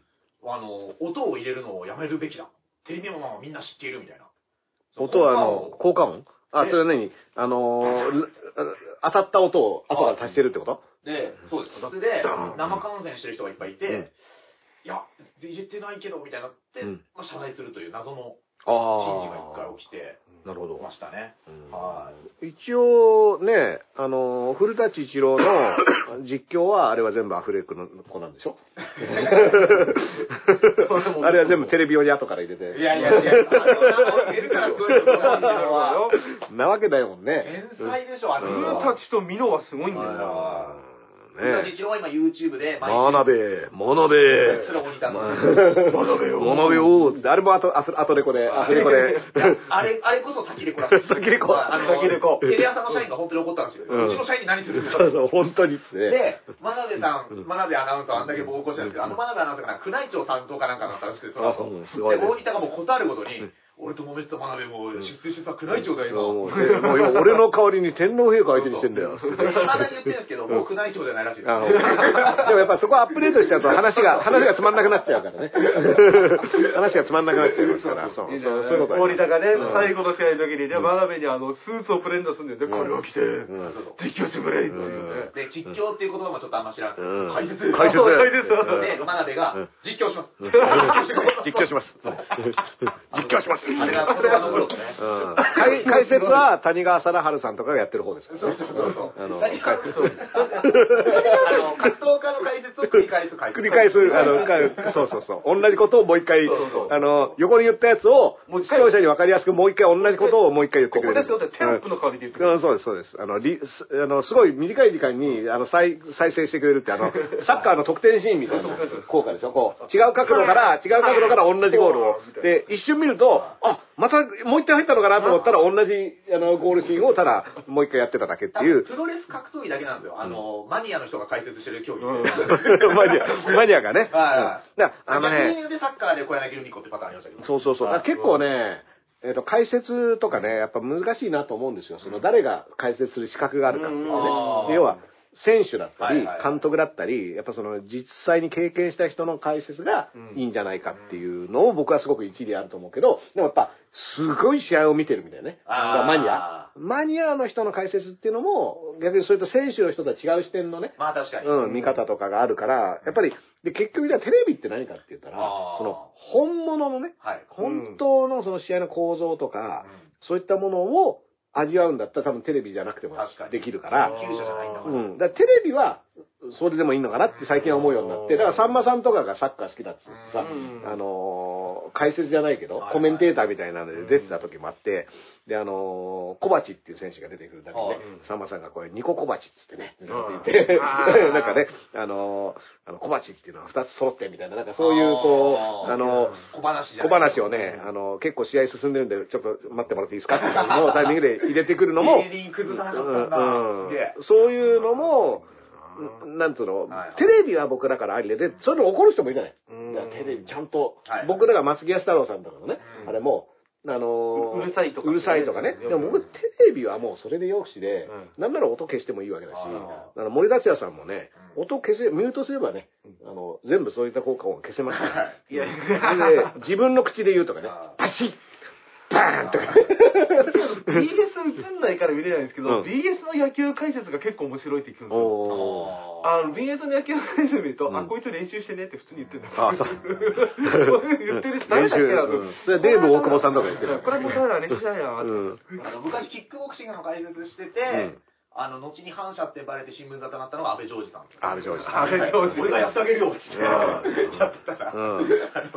新聞沙汰になったんですうん。塀の中で懲りないね、うん。懲りない人たちね。あ。と、新日の、うんあの、門外観で解説したのに、うん。おそらくクレーム全然来なかったのが、うん。ゴン中山です。あゴン中山は、すげーって言ってうんだそれはね、もうね、本はね、やっぱ好り感がね、なんだろうね、あれ。うん。人間力です。人間力もありますよ。うん。だから、あの、結構、ね、小難しいこと言って、お前全然違えよみたいなのとかね。そうそう。うん。あの、UWF の時の片岡鶴太郎。ああ。藤原はやっぱ持ってますね。うん。本はね、いいのが、技術ねえって自分で言ってたから俺はいっぱい走るん。だっつって、うん。試合が実際にそうで、うん。ボールキープとかも、うん。足でキープじゃなくて、最後もう体を倒れてうん。体でやって、踏まれるっていうのあったんですよ。うん。こういうの見てるからみんな厚さで見てんだよ。そこまでやったからもう膝が擦り切れたんだ。そうそうもう、いやでも許されるのよ。うん。ゴーン中山は、本当その、全身全霊っていうねプレーをやっぱり体現してたから、ある種アスリート的な目線で他の競技やってる人でも、ああ、そうか。もうその、すげえうんゴンと川口ですね。わかるっていう。はいうん。まあまあまあ、そういうこともあったりするけど、だから難しいんだよね。だからさ、あの、ラップとかさ、はい MC バトルの解説とか僕やることあって、で、その時にね、あのーまあだから、例えば、う芸人さんだったり、アイドルさんだったりも僕は、あのーコメントをするのは僕はいいと思うし、はいはいはい。テレビのジャッジ、テレビ番組のジャッジだったら僕はそれでいいと思うんだけど、うん。ある種、まあその競技性を高めて、はいはいはいはい。あのうんーじゃあ本当に強いのは誰なんだとか、うん。っていうのをやるんだったら、ジャッジにある種その、その、こういうところを見るっていう、その評価込みで、あの、人選するべきだと思うし、なんだったら、テレビはやっぱりなんだかんだ視聴者が知ってる人とか、プレゼンしやすい人っていうのを使うっていうのも、うん。もう構造としてわかるから、だから、テレビっていうもので何かを見るっていうのはこういうことですよっていうのがみんな分かってれば、そんな怒んないと思うね。で、同時にそうじゃないものがちゃんと、うん。まあ BS でもいいし、うん。あの、今だったら、その、ネットとかでもいいんだけどに、もう用意されていては、い。選べるんだったら、まあ、やっぱ、基本テレビで見るしかないっていう状況なのに、なんか、こう、よくわかんない感想言ってる人がいると、うるせえなこいつってなるのもわかるんだけど、だテレビ以外の選択肢があるんだったら、うんまあもういいかなっていう。で、もうテレビは逆にもうとことん、はいはい。そっちに行くみたいな。うんうん。でもひたすらトンチンカンなことを言ってるのも含めて楽しむみたいな。僕はね、これよく言ってるんですけど、感動したのは、その雷神って総合格闘技、この前も大会やったんですけど、うん解説に今、中井祐樹先生って柔術の父の人が入ってて、あの、もう目目がね、そうあれですよ。で、中井祐樹さんは、もともとその、いわゆる真剣勝負で、うんあの、周りプロレスファンとかに批判されながらも、うん。戦い続けて、うん。まあ、失明してしまって引退するんですけど、うん。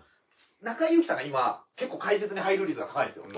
で、ここに来るまでうにん、何十年っていうかかったっていう。で、中井先生で、今、高田信彦もいるんですけど、うん。高田信彦と中井さんが初めて解説一緒になった時に、うん今まですごい壁があったよねって言って握手するっていうのがあるんですけど、この中井これは高田信彦が壁を作ってたの、ずっと。えっと、だから、そうですね、高井ね。中井、中井選手、中井選手が壁を作る理由はないでしょ。いや、中井先生は、本当今でこそ穏やかですけど、もともとは UWF のプロレス勢を全員殺すって決めてた人。シクソンに勝ったら一人ずつ殺す。一人ずつ殺していく。で 僕、直で質問したんですよ。私、全員殺すっていうの僕読んだことあるんですけど、本当にそうしようと思ったんですかって言ったら、もう穏やかになってるから、うん冷静に考えたら無理ですよね。うん まあまあまあまあ。まあまあ、だから、うん一応、そういうのは全部その、まあ、グラップラーバキ的な世界観ってことでしょはい言ったら、そうですねもう、そうですね本当に強いのは俺だなんでっていう俺たちはバイトしなきゃいけない、うんなんでプロレスラーはっていうそういう時代があってそういう時代。ううんだから僕で、強いのは俺なのに、そう。あいつらの方がいい飯食って。で、解説席に座ってみるときに、もうそれが感動するんですよね。うんここに、これまでに万年かかったんだみたいな。うんまあ逆になってさ、あの、高田さんなんてこれ、ちょっとお酒とか飲んでんのかなっていう解説をしてる時ありますもんね。そうそうなんか、なんか、すごい不思議なテンポで喋るな、みたいな一。時期ね、向こう上面解説ってなんか一回はぶられてた。あれ、酒臭かったから。酒臭かったからね。酒臭かったからうん酒が好きなんですうん。ちょっとアルコールの匂いがしすぎるみたいなね。うん。うん。自然学校までやってんのかなうんまあまあでもね、あのーそうね、こうお酒臭かったっていうとね、前ニュースラップジャパンって僕やってたんだけど、はいはい。あれにあの、エースってラッパーがね、あのあ遅刻、遅刻してきた時があって、は 遅刻してきて、で、遅刻してきあれ、メてキ、シカンっぽい人ですね。ブラジル人。ブラジルの、うん。はい。うん。で、その、めっちゃ酒臭くて、は で、あの、天明さんってアナウンサーのね、あはい。のが横座ったら、うわっあの、お酒臭いって言ってるってあ言っちゃった言っちゃった声出しちゃったそうそうそうそう。あーもうダメだんそういうリアルだね。もうダメだ、それは。そういうリアル番組がありましたね。リアリティショー。リアリティショーありましたからね。うんまあまあまあまあ、でも、あのーそうね、中井選手だってその失明したっていうのを含めて僕はだからすごい、あの、かっこいいなと思ってましたよ、中井選手がね。だからやっぱもう、指入れるんですね。サミングでね、やられたってことですもんねジェラルド・ゴルドーとやうん。ったよね。で、また、だから、ひでえ話ですよ、あれとかね。だって俺一番びっくりしたのはやっぱあれですよ。あの猪木対アクラム・ペールワンズう。ん。あ、腕折った。と取ったぞーってやつでしょ？チョキもやってるって。うん悪い、悪い子の、悪い子が取ったと。うん良い子じゃなくて。うん。これはすげえなとパキスタンでね、腕を折ったでパキスタンプロレス衰退するわけでしょ、うん。恐ろしい。ねえまあ、猪木さんはまだ元気で、ね、元気でよかったですね。リハビリ、リハビリをされてるということですからね。死亡説流したのがターザン山本でしたからね。でも誰が流してんだよひでえよ結構なトレンドに入っちゃったもんね。ひどいよな。いや、すげえ書かれてたからね。ターザン恥ずかしくねえのかって書かれてて。この前、あの、紙のプロレス同窓会って今、あーねロフトでやってて、それ僕アーカイブ買って見たんですけど、なんかプロレス格闘技マスコミの人を初めて見たんですよ、いっぱい。ずらっと。吉田豪さんをはじめ、うん名前は知ってる人いっぱいいたんですけど、うんなんか、すんげえ個性強いんですよ、みんな。仕事したことあります？そういう人。僕は、なんか、ノブ酒井さんからインタビューを受けたけど、え、なんで？あの、紙プロに僕一回短いインタビュー乗ったことありますあの、ダッドリーブラザーズに似てるっていう。ああ、言ってましたね。うん。いや、当然、だからその時、あの、プロレスとラップをかけた、うんあの、アルバムっていうのを、その WWE 的な、はいはい。あの、観点で、はいあの、ロードウォリアーズを模した、ああの、キャラクターとして出した時があってこれがあの、P ワインっていうそのレコード会社史上最も売れなかった。それはなんか入場曲で使われてるんが使われてて大日本プロレスの、あそもそもきっかけが大日本プロレスの大黒坊弁慶選手の入場曲を頼まれて、で、それを、あの、一曲作ったら、あの、大黒坊弁慶選手がそれを使って入ってってくれ、入ってくれて、で、そしたら弁慶さんが当時そのスキンヘッダーズっていう3人組の、アブドーラ小林さんと、えっと、沼澤邪鬼さん、はい3人の、えっと、トリオではいやっていて、で、それの入場曲もどうですかってなって、えで、じゃあ、ついでにそれも含めたアルバムにしちゃいますかって言って、あの、企画したのが、クラウンツーエイトっていう、えっ、と、タッグのアルバムで、で、僕と MC ジョーさんっていう先輩と、はい。で、そのジョーさんっていうのはすごい WWE が好きで、はい。あの、当時で来日して、えっ、と、あれは、ローかな？ローが来て、ステイシーとかが、あの、ひあの、秘書、秘書役のステイシーとかが来たタイミングのやつを見に行ったりしたんだけども、まあ、そそのタイミングで作って、で、大日本のその入場曲で、サイプレス上野が初めて人生初のレコーディングをしてるっていうね、あの、スタジオレコーディングをした、サイプレス上野の初めての、その全国流通のラップっていうのはそれに乗って、で、その後本人から出たキャリアを総括したベスト版には収録されてないという、そういう、そういう、そういう曲、そういう、そういう曲、ちなみにバイブルズ上野さんで言うと、その、2日前ぐらいだったら雷神で、うんあのメメインが多分浜崎彩香さんだったんですけど、あ、入場曲だね。入場曲使ってるんですけど、浜崎彩香さん対朝倉環奈選手の対戦いで、うん。途中でこう組んだ時にうん、膝がうん。股間に入ってうん、一時ストップしたんですよ。うん。これ昔から、あの、神取忍かなんかが、なんかこう、急所蹴り食らって、なんか痛がっうん。ただか、うん。女だから大丈夫みたいなうんギミックだからなんかあったんですけど、うんあれ女子でも止めるんだっていや、痛いでしょ。痛いでしょうん。で、反則になるんだっていう、じゃあ。うん。なるほどだってか股関節もあるわけだし、うん。痛いと思いますよ。いや、痛いですけどね。うんでもその、要はお腹に入れても痛いじゃないですか。溝地に入れても痛いじゃないですか、言ったら。あでも、多分違うんじゃない？反則か。うんいや、そうそう、だからね、まあ2日前のライブね、僕ね、そう、全然知らなくて見てないんですけど、はその浜崎朝倉環奈戦っていうのは、どうだった？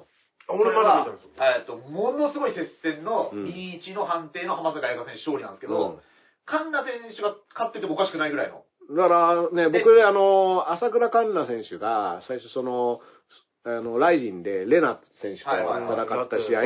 あれ僕すごい試合だなと思って見てたんですけど、ね、レイナがこれからこう押し出される。レイナーがもうある種そのスターとして出てきたのに対しての、その、カウンターでしかもその若手のね、はい。うん。まだ18、そうでもあれで、あの、朝倉環奈選手が、ある種ブレイクしたよね。は。で、しかもめっちゃ強いみたいな感じで。でも、浜崎彩香選手は僕もう本当かっこいいと思ってて、あのファイティングのね、あの、スタンスっていうかスタイルがね。そうそうそうで、そうそうそう、あの、すごいちっちゃいんだよね、でもね。そう、う150ん。ぐらいか松本香織を見たみたいな。だね。柔道の、野獣のね。そっかそっか、二日前ライジンだったんだね。そうそうそうそううん言ってよ、そういうのは。あ、それが、ライジンがうん YouTube で公式手をって。今上げてるんですよ。あ、見れるんだじゃあ。今アップしてて全試合見れますねあオッケーオッケー全試合かわかんないですけど。うん YouTube という砂場にちゃんとライジンがね。そうそうそう公式のやつ。うん公式チャンネルだから。うんはい公式砂場で。大臣も砂場ですうよ。ん、いいね。仲間仲間。うん。うん。はいはいはい。スラリオも見てください。うん。そうそう。はい。うん。まあまあまあ、あと何かありますか？あ、そう、長州力さんってツイッターやめたの？え、そうなんですか？やめてない？いや、わかんないです。その情報は。長州や、え、やめるり、ちょっとじゃあ今見て、んちょっと待って。全然今フェイクニュースこれ。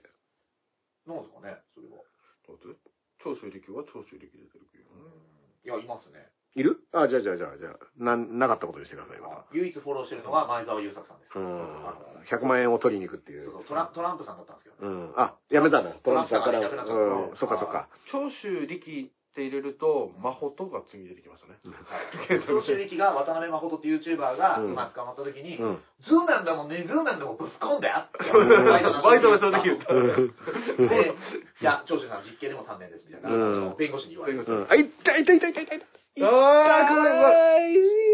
爪が痛かった。ああ、痛え、爪。もう全部の爪が来た今。う ん全爪がザクッとこう。うん。ね恐ろしいですよ、これは。なんか、長州の話はやっぱちょっと、うちの猫もちょっと許せない感じなんだね。いやなんでようちょっと一応、て天竜の血を継いでるから、うちの猫。これ、これなんか、ロボットが、うん。あの、宅配？うん。これ国内初で、ドローン的なやつ？そう、楽天とうん声優が横須賀市でって言うんですけど、声優の商品を楽天が運んでくれるの？のかな？うん自動配送ロボットによる行動走行。どういうこと？で、スーパーから商品を配達するのは国内初という。おー、すごい。スマホで注文して。へえ。ただ、その、冷凍、冷蔵食品などは対象外だ。あ、じゃあ服とか、その衣料品とか。これ、どうね、どうやって操作してるんでしょうね。これちなみにね、うマクドナルドのはい。ハッピーセットが、はい。ちょっと前に、鬼滅の刃セットってのがあコラボで。コラボで。で、まあ、うち娘二人とも鬼滅の刃好きですから、はいで、マクドナルドでね、ハッピーセットを買おうってなって、はい。あの、二つ買ったんですよ。ハッピーハッピーですね。ハッピーハッピーです。はいえー、コアラ、コアラ改め、ハッピーハッピーです。もう、ハッピーハッピーさんって言うと、三原純子ってなると、うん。ハッピーハッピーさんかわいそうすぎそうよ、もうだから離婚、離婚してうん、うん、離婚。うんお猿しかもそれもモンチッチさんだから。本気うんモンキーモンチッチよ。しかも、猿になってるし。お猿あ、お猿に戻ってんだ。書道家ですか？戻っちゃってんだ。うん。まあまあまあ。それで、鬼滅の刃のセット買ったから、おもちゃとね、はい。シールがついてくるって言って、はいで、シールが鬼滅の刃シールだったんですけど、はおもちゃが、要は今までのハッピーセットの残り物なんですよ。え？だから、要は、おもちゃは全く鬼滅の刃と関係ないの。へー。おもちゃとシールがついてくるおもちゃのシールがついてくるんだけど、シールは鬼滅の刃なんだけど鬼滅ね、おもちゃは今までのハッピーセットの在庫なの。在庫の掛け合わせセール。在庫は出た出たよ、これ。あれ、それなんか昔どっかで禁止になったんじゃないかとして。のろ、びっくりですよ。だってまず1個は、ドラえもんが出ましたから、まず。鬼滅の刃、ハッピーセットで、ドラえもんがタケコプターで飛んでるやつが出ましたから。で、まあうんドラえもんはは、娘はもう別にドラえもんは別に嫌いではないから。まあ嫌いじゃないああ、ドラえもん。俺なんもうか見たな、ドラえもんのやつ、確か。で、もう一個がは、もっと謎で、はロボットのドローンい。が、は宅配便を届けてい。る、おあの、ロボット宅配おもちゃってー。やつまさにで地ネタだ。そうそうそうおしかも何のキャラかもわかんない変なブサイクなロボットが、あの、アマゾンみたいな箱をはい抱えてる模型なの。へー。これは一体、え、何のハッピーセットだったんだこれはみたいな。でも、そうそうそう、それ、ね、これあれですよ、もともとシールだけのところを、なんと今ならもう一個こう、おもちゃもも作っていう、まあだから、鬼滅の刃的にはもうシールがもう、ね、もう、もう、うん。もう全面で。そうそうそう。なんかで読んだか誰かに聞いたんだよな。なん。かそういうことやびっくりするな。んかでやっぱ売れてない本と抱き合わせるみたいな。いや、抱き合わせ商法っていうのは、だから昔ファミコンゲームでは常にあって、うんドラクエが出たらは、必ず昔の売れ残ったゲームと抱き合わせでしか買わせないっていう、近所のファミコンショップ、あうちの近所のファミコンショップはそうで、僕はだからイカリ2だったんだって。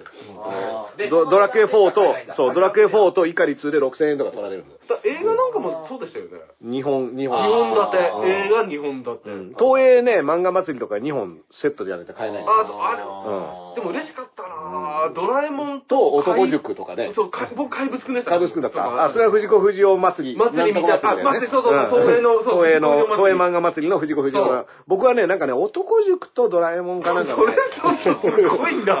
なんかねそれすごいんだ。で、それで僕、あの、当時は母親と行って、母親が本当に男塾が辛いって言ってた。本当にこれは、あの、私はもう、こあの、勝手に見てくれと。も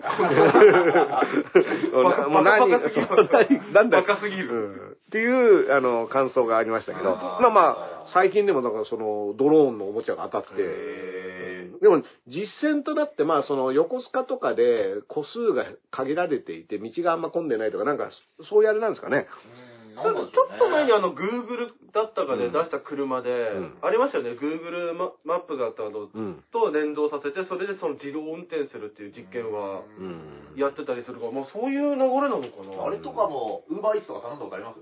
いや、ないんですよ。ウーバーイーツってうん、まあね、もう知ってもちろんすごい、やっぱ実際使ってすごいなと思うのは、うん。そのチャリがどこにいるかが GPS でわかるんですよね、あれ。あ今、そうなんです。だからサ、ボれない。そうなんです。本当にサボれないから、うんあれクレームがあんまないらしいよ。まあまあ、そうか。遅いよ。だから。バイトしてる人とかに聞いたけど、うんめちゃくちゃ遅れたことあるんだけど、うんやっぱそれでわかるから、そういうクレームはなかった。うんうん。ちゃんと向かってるのは。そうそう。うん。で、今作ってますとか、うんそういうのもわかるんですよ。うん途中で今、渡しました。えースト2やってますとか、そういうの。いやいや、そんなことないわ。あと迷ってる。迷ってる感じ今、パチンコやってますいや、あなんでそんのーなにスト2したかったの なんで今スト2だったんだ僕はね、よくね、だから、えっ、とね、なんだっけな、なんかその、最近さ、その高速系のね、僕も前 YouTube で、えっ、と、先週ぐらいにね、あの、憲法学者の木村壮太さん迎えて、うんはい。高速の話をやったんだけど、まあ、変な高速だったり、はいはいはい。変な講師だったりっていうので、その、どっかの学校の女性教員、50歳ぐらいのね、50代の女性教師が、要はその、やっちまいなって言って、はい。その、生徒に、なんかその、誰かの、どうかの生徒を糾弾するときに殴らせる。へで、揉めてて、そう。だから、そうなんですよ。三原純子じゃないですか。あのねビーバップハイスクールのね、岩石岩子ことね、お女編に少ないと書いてタイだろって言われたマンモスのタイですよ。の、あの、ボディは、あの、顔やめなが顔やめなボディにしときなっていう、あのスタイルの女性教員がいて、で、先生がやったらクビになっちゃうからみたいなことも言ってて。あ最低ほいで、何そいつ？やうん。ばいっすね。それで、あのーで、ただ単、なんかそれが保護者側からのクレームで、その6人ぐらいの保護者が、はいこのこの先生おかしいんですけどって言って、で、学校内に問題になったんだけど、うんあの、調査委員会立ち上がったけど、結局その担任をやってるから、その担任としての仕事を優先させて辞めさせないみたいなことを最初やっちゃって、その後保護者会が開かれて謝罪するみたいな。認めたんですね。やっまあまあそうそうそれはあったんだよね。うんじゃあもうダメじゃん、責任は痛感しております的な。すごいでしょ、ちょっとそれ。ダメでしょ、それ。うんまあなんか、結構ね、その記事には他にもね、もう本当ひどいんですよ。あのーいろんな事例が上がってて。へーで、僕ね、あのー そうそうそう、だからなんだこいつはっていう。で、まあやっぱ、先生って案外選べないから、誰が回ってくるかによってはさ、本当に合わない人が担任とかになっちゃうことってあるじゃない？はで、僕はね、中高の時には、あのーなんだろう、あのーまあ、基本は学校サボってゲーセンに行ってたんですよ。い。はい。はでだからト2出ましたね。そう。具体的にあのーで、要は一応代編っていうのを頼んで、あのー出席取る時には僕の代わりに誰か代編あのーなんかパンとか買ってあげて、はいあの、代理で返事して代編頼んで、はいはいはいで、あの、一応ね、あとね、1時間目の出席のタイミングまではいて、で、その後、ほふ前進で教室から出るっていうのをやってたんです。へーでも、昭和の漫画みたいな。昭和の漫画じゃないですか。教団から見たらね、机に座ってる人がいないのはバレます。バレますだから、いなくなったらそれはバレるんだけど、まあ、うちの学校は緩かったから、ああのまあ、それで授業サボって、テストの点数とかが悪いのはそいつのせいーだから、っていうことで糾弾されないっていう、はい。はいはい。で逆に言うとこっちはテストさえ頑張りゃ、はまあ別にいいだろうっていうスタンスでのウィンウィンじゃないい。けど。これで僕はだから割とね、で、制服もなかったから私服だから、結構ゲーセン行って、まね。そうそれでゲーセン行って、基本スト2とハットリスっていうのをやってたんだけど、なんかテトリスのよくそのテトリス、いや、あの、同じ会社が出してる、あのその帽子をね、前言ってた。そうそうそうそう。ハットリスハットリス。うん。それをやってたわけですよ。で、そうすると僕、だから嫌な先生の授業は全部それで出ないっていうことをやってて、はいはいでも、どうもこれはあんま日本の学校でそういうシステムはないらしく、うんうんないですよ。それをやると定額とかになっちゃうらしい。はい高速でハットリスやっていいって書いてある。あの、スト2の腕を磨いてきてもよしとかね。あの、ファイナルファイトとスト2でしたから、僕は。やつだからね。うん。ででも、大体ね、だから、それで何人かはゲーセンで、で行くと、おーって言ってゲーセンで、あの、同級生に会うみたいな。あの、でも、あの、うんパチンコやってるやつとかは、い麻雀やってるやつとか、あの、サッカーゲームやってるやつとか、はいいろいろいて、で、で、適当に、えそろそろ学校戻ろっか、みたいな感じで、あの、出たい授業の時だけ戻るみたいなね。うん。これぐらいでもういいんじゃないですか、学校って。っていうのを僕は主張したい。はいはい、うんネタ本的なね。うんはいはい。でも、ちゃんと東大中退まで行きますから。ね。あーすごいっすようんそうそうそうそう。だから、なんか最後自慢みたいじゃんそうはいやり方次第です。ちょっとやり方次第ほんまに勉強してたもん。うん。だからだ、ってむしろだから嫌な先生の授業とか受けてるから成績悪いんじゃねえのみたいな気もするよ。あの、なんか、辛辛いわけじゃん、その時間帯。あの、辛かったら身につかないもん。うんしんどいな、この人の話とか、もうこう、とかさ、自分が標的にならなくても他の人がせ先生にいじめられてるの見るのも嫌じゃない？はいはい。その、ずーっと特定の生徒をさ、ネチネチ、うんお前はなんでできないんだとかって言ってるのを見るのも嫌だし、まあそれに対してね、あの先生ふざけんなっていうのをはい言うのも手だと思うし、俺、選択授業欲しかったですね。選択授業中学校ぐらいで。うんもう、ここれ、これが、もう最低限これでいいでしょって、うんこの俺の苦手な教科は。で、うん好きな教科。あ選択授業ね、僕だから中高の時選択授業で、英語と何かを選ぶって。いうのがあって、で、その時に、これはまあ結構あちこちで言われてるんだけど、英語の先生っていうのがアメリカ帰りの、あの、先生が来て、うん。で、めちゃめちゃもうね、あの、ウェイトトレーニングしまくって超ごつい人なんだけど、うんもう、で、中山きんに君じゃないですよ。いやでも、ほんとそれぐらいの体格の人でで、あのーもう断るごとにその200キロ上げたぜみたいな写真とか見せてくるね。で、で、その人はね、あの、教卓ってあるじゃない？先生の、はいはあの、机机その上に座るのね。い。えーで、上に座って、足を、その最前列の生徒の机の上に足をゴンって乗っけて、で、あの、授業する人。で、さらに言うと、選択授業だから、半分ぐらいいないわけよー。はあの、半分ぐらいが、その英語の授業を受けて、はい半分はいないの。はいそしたら、いない生徒の弁当を食うの。いはい。えー、なんだそれ。こいつら、え、俺の授業取んねえっつったんだろ？こいつら、つって。お、弁当うまそうだな、つって、その弁当を食うっていう、えあの、この、こういう先生、でもすげえ人気あるんだよ。だから、未だに同級生集まると、その先生の話になるもん。あ、面白い面ね。白いっつって言って、えで、で、選択授業から帰ってきたやつが、弁当食われてる とかってなって、あ、なんかお前が授業取んないからって言って食ってたよ、っていう話をしてたんですようん。で、これね、今ね、絶対大問題でしょ。はいはいうんでも、実感としてはねうん、すごい楽しい時間だったの、それは。うん。で、食われた方も、ふざけんなよってなってんだけど、まあみんなで代わりにね、うん。パンとかおごってあげたりして、まあ、じゃあ、あの、これ食えみたいな話をしてたんだけど、やばいでしょ？で、でもね、僕らやっぱね、大好きだったから。だから、まあその、ねそう、その先生が教えてたのも、英語のスラングとかいろいろ教えてくれてたんだけど、それ覚えてるもん。ちゃんと身についてるね。スラングを教える先生うんそうそう、こういう時はこう、こうあこういう文句を言うんだ、みたいなね。ね。ある種切り取りみたいな話ですよね。その先生の、そこだけで多分今だったら大問題になるけど、うんいや、だから、切り取らなくても大問題だとは思ってるよ。でも弁昔ってそうじゃないですか。そうね、弁当勝手に食うとか、あの、お笑いだってさ、もともと体罰当たり前ですから、養成所なんて。だから体罰とかはなくて、別に優しい先生なんだけど、弁当は食ってたね。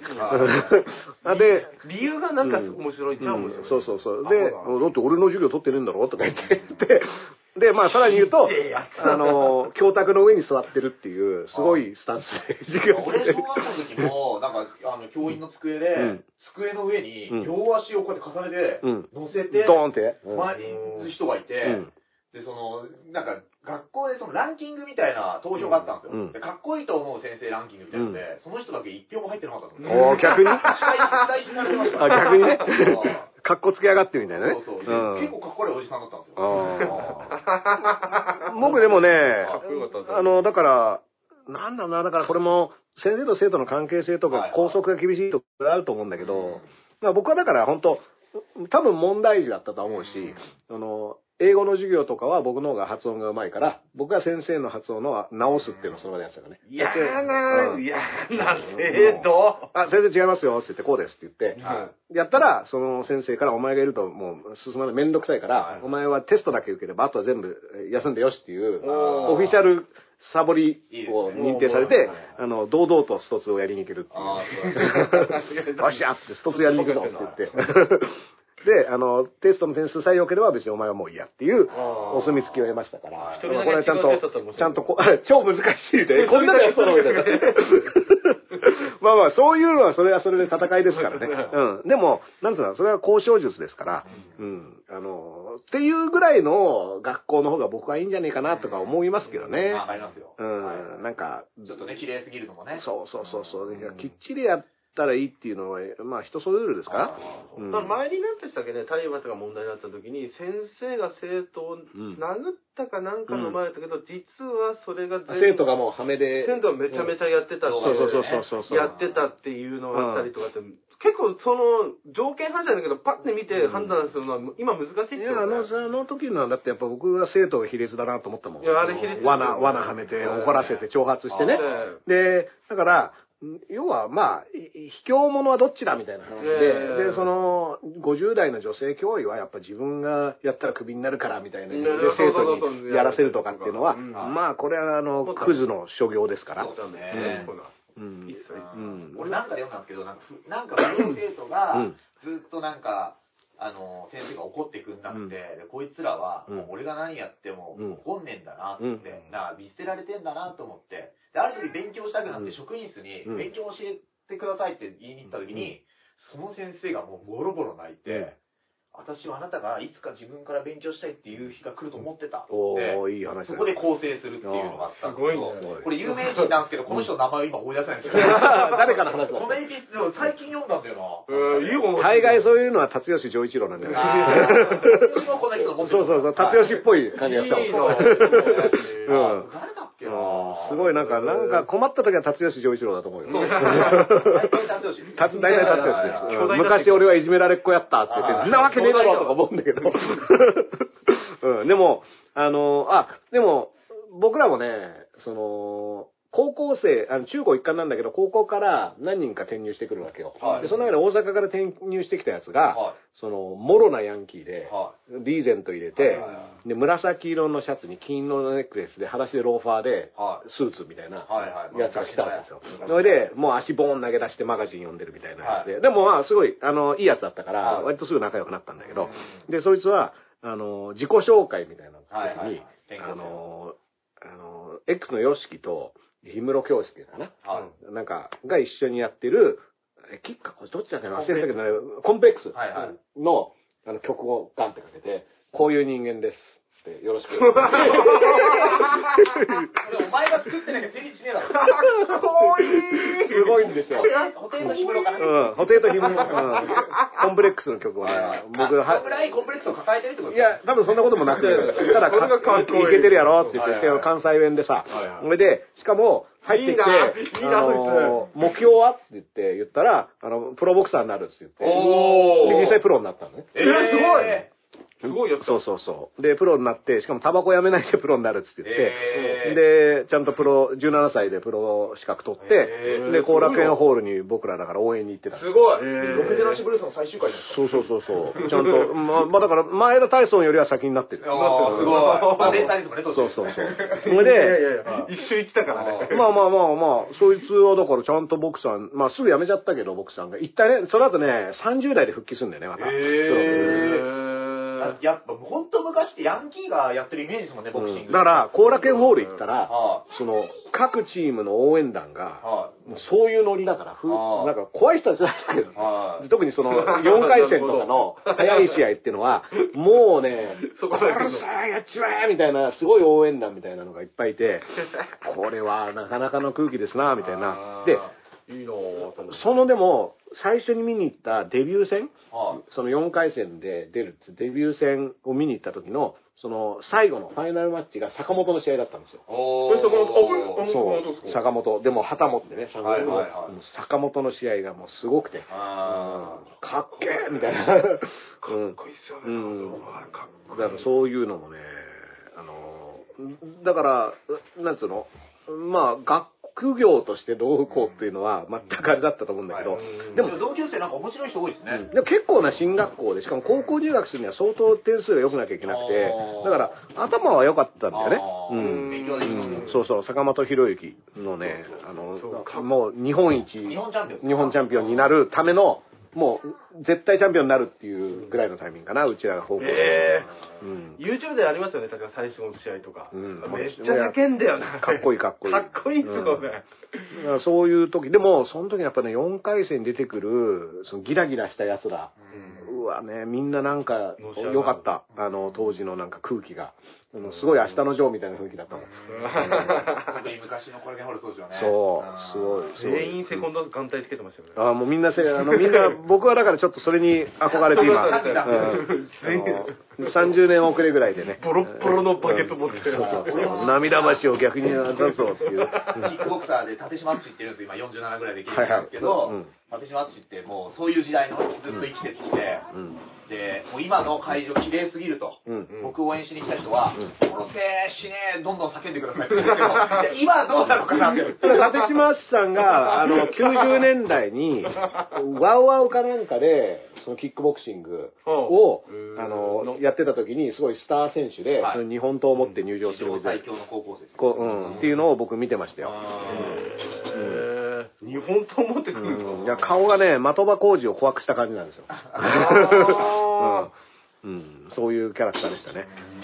はい。まあ、あとなんかニュースありますか？そうですね。結構ね、もそうですね。あと、これ、ちょっと気になったんですけど、この、YouTuber がね、うん書類送検されたんですけど、うんその、大麻う、を、うん、売人をうん、警察に捕まえさせるっていうので、うん。大麻を買いたいっつって呼び出して、あ、おとり調査と、調査的なな。踊り動画うん。で、それを警察に通報してってでいう。捕まえさせた人がいるんですけど、これが大麻そそのかしっていう容疑で、ここっち側が、あの、書類送検。あの、要は買いたいっていうこと自体が、そう、それが大麻を所持させるためのうん調査になるっていうことらしく、なるほどね。なかなか珍しいです。あれらしいです。うんあすごい話だよね。あうん。でもなんか、過激 YouTuber これ見たことあるんですよ。うん。なんか、その、歌舞伎町とかで泥酔してるふりして荷物置いといて、持ってったやつをうん。追跡するみ追たいな。っかけるのを全部取ってって、うん。これでもそれ見たけギリギリすぎるよな、これみたいな。なんかわざとさ、犯罪を誘発してるというか、うん。あの、そい居酒屋とか行って揉めて、あのそうですみたいなのとかもいるでしょ？うん。まあ、言ったら喧嘩とかが見られやすいっていうのがあるうと思うんで。ん。アビュース云々っていうのはね。うだからすぐ泥酔知らずをすんげえでもこれ、解放したら。この YouTuber をそそのかしって、書類送検したっていうのを出したのはいいことかなと思いますけどね。この過激化する一途を、いやいや、そうでしょね、止めないとちょっと、うんだって新宿の、新宿かな、スクランブル交差点のマンホールの上で、真夏になんかウィンナー焼いてるやつとかう、ん。いるんですよ、たまに。あ、俺あれ見たよ。あの、歌舞伎町のマンホールで焼肉焼いてるやうんつ。で、それ撮ってるの見たことあるわ。そうそう。あと、あと、ねなんだっけ、あと、なん、どこだっけな、あと、さ、鍋パーティーやってるやつがいたよね。交差点で。ああ、面白くもないからね、何にいやも。そうそうそうそうそう。まあ、僕は YouTube 目的ではなく、はい。20年前ぐらいに、えー自分のミュージックビデオで渋谷のスクランブル交差点のあのど真ん中に座り込んで弁当を食うっていうのをやってましたけど。ああ。20年前ぐらい早すぎた迷惑 YouTuber ただ、ただ今僕、犯罪の告白をしてるのを見ましたよ、今、今。まあまあ、作品にしたんで許しましょう。そういや、いや、いやいや向こうの作品だって言ってんだよ。一応ね、なんかあのこれもあれよね、作品か作品じゃないか。いやいや、だから、いや、当時はだから時代背景ですよ。だって僕、その、あの、その映画、最終的にの、あの、とある池に飛び込んで、あのーで、その後、ザバーって服着たまま、あの、ベンチでくつろぐカップルの前に現れるっていうので終わるんですけど、まあまあ、いろいろ抱えてたんでしょう、当時は。いやいやいや、なんか自分で顔で言うといい話ですよだってこのシオン監督だって、なんか高円寺ゲリラで、あ、そうそうそうだしそうそうだってあれだってねハプニング、ハプニング映像だからね。そうそう、どうかって話で4時間ぐらいあるね。いや、そうそうそう。あれもそうだっけなん自殺クラブだったかなその女子高生みんなであ、そうそうそうそう。あれもそうっすよね。完全自殺、うん。自殺サークルだった自殺サークル、そうそうそうあれもそんなやつだ。あれはすごい映画だったけどね。うん僕だから、そう、その時に、その髪の毛も長くてね。はいはいで、髪の毛長いの垂らして、はいで、その時片方の目の、要は眼帯みたいなはい眼鏡をかけて、まだで見えるのに。、うん、首から電話機をぶら下げて、はで、渋谷のセンター街をその電話機で電話してるふりしながら歩くとかやってたの。あー、あの、何者かになりたいそうそうそう。でも、その時に覚えてるのが、はいそれ渋谷だったら、若い二人組が話しかけてきて、あの、芸人さんですか？なんか面白いことやってんだったら僕らも手伝いますよって言って、芸人の人から声かけられた。えうんこの人すごいの？うん。でもそれは撮影中だから、あの、無視したけど。うん。この前一緒にライブ見に行った時もね、あの、芸人さんですよね、スタンダップコメディ見ましたって言われてましたもんね。僕の方が言われてね、上田君が横にいてね、僕が言われてるっていう。二人とも傷つく。うん、そう、どっちも。俺は気づかれてない。この人は芸人と思われてる。まあまあでも、一回しか僕を見たことがない人っていうのか、あのスタンダップコメディの会場で、しかもなんだかわからずに、それこそ別のね、はい。あの方を見に来て、出てきた人として見てたら、明らかに。芸人の人でしたよね。はいはいはいうん。だってそれしか見たことないんだから、あの受けてますよね。そう、スタンダップコメディをね、やって、やってたという認識しかないから、はいはい。うん。まあまあまあ、そんな時も、芸人でもあるもんな、やって、やっちゃう。まあまあまあ、ラッパーは、まあ、ある種の芸を見せる人っていう意味でははい芸人のね、同業ではうん同業ではありますけどね。うんはい、えー、ということでですね、えっ、と、上田くんが、はい。えっ、と、プレゼンしてくれた、あ、あ、はい。あ、そうです。のー、ダースレーダーが MC お笑いライブ、これはぜひ実現に向けてね、ありがとうございます。あのーね、上田くんがこう、オーガナイザーとしてね、はいいろいろやってくれるみたいなんで、ありがとうござい。ますうん。はい僕はもうとにかくこう面白いお笑いを見てね、はい。あの、制作会長っていうことでよ。面白いさんもはい。超準備してるみたいな。超準備。うん。制作、制作委員会が今動いてます。今制作委員会も、あのおさ遅れてる時に出るやつよ。押さえとけっつって。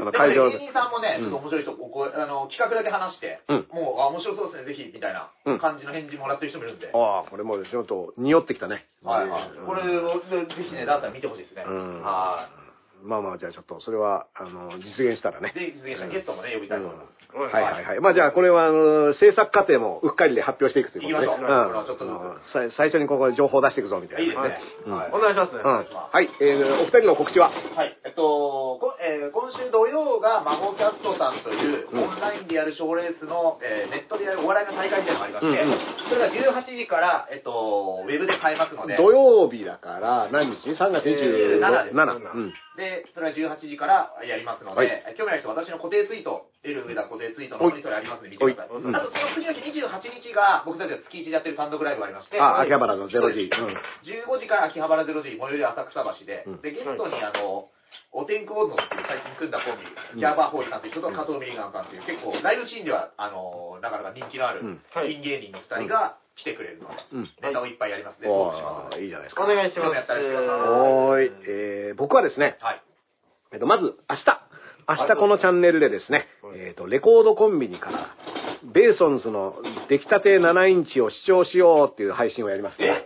あの出来たて7インチ？出来たてうん、レコードコンビニで。あの、日本橋にある、あの、コンビニがあるんですけど、はいはいあのレコードがかけれる。コンビニがあって、えっ、と実はそう、7インチって、あのテスト版っていうのをまず作って、はい。そのテスト版で音をチェックして問題なかったら本物を作るっていう、そのテスト版が上がってきたので、えーそれを確か、多分ね、明日8時かな ?8 時から、あのー日本橋浜町のレコードコンビニからね、あのー配信する。うん、配信します。で、今、朝ですか？いやいや、夜、夜、夜。夜、夜20時、20時から。で、えーっとね、まあ今ね、予約はもう、あの、取り扱っているレコード屋さんから予約でえできるようになっておりますので、はい。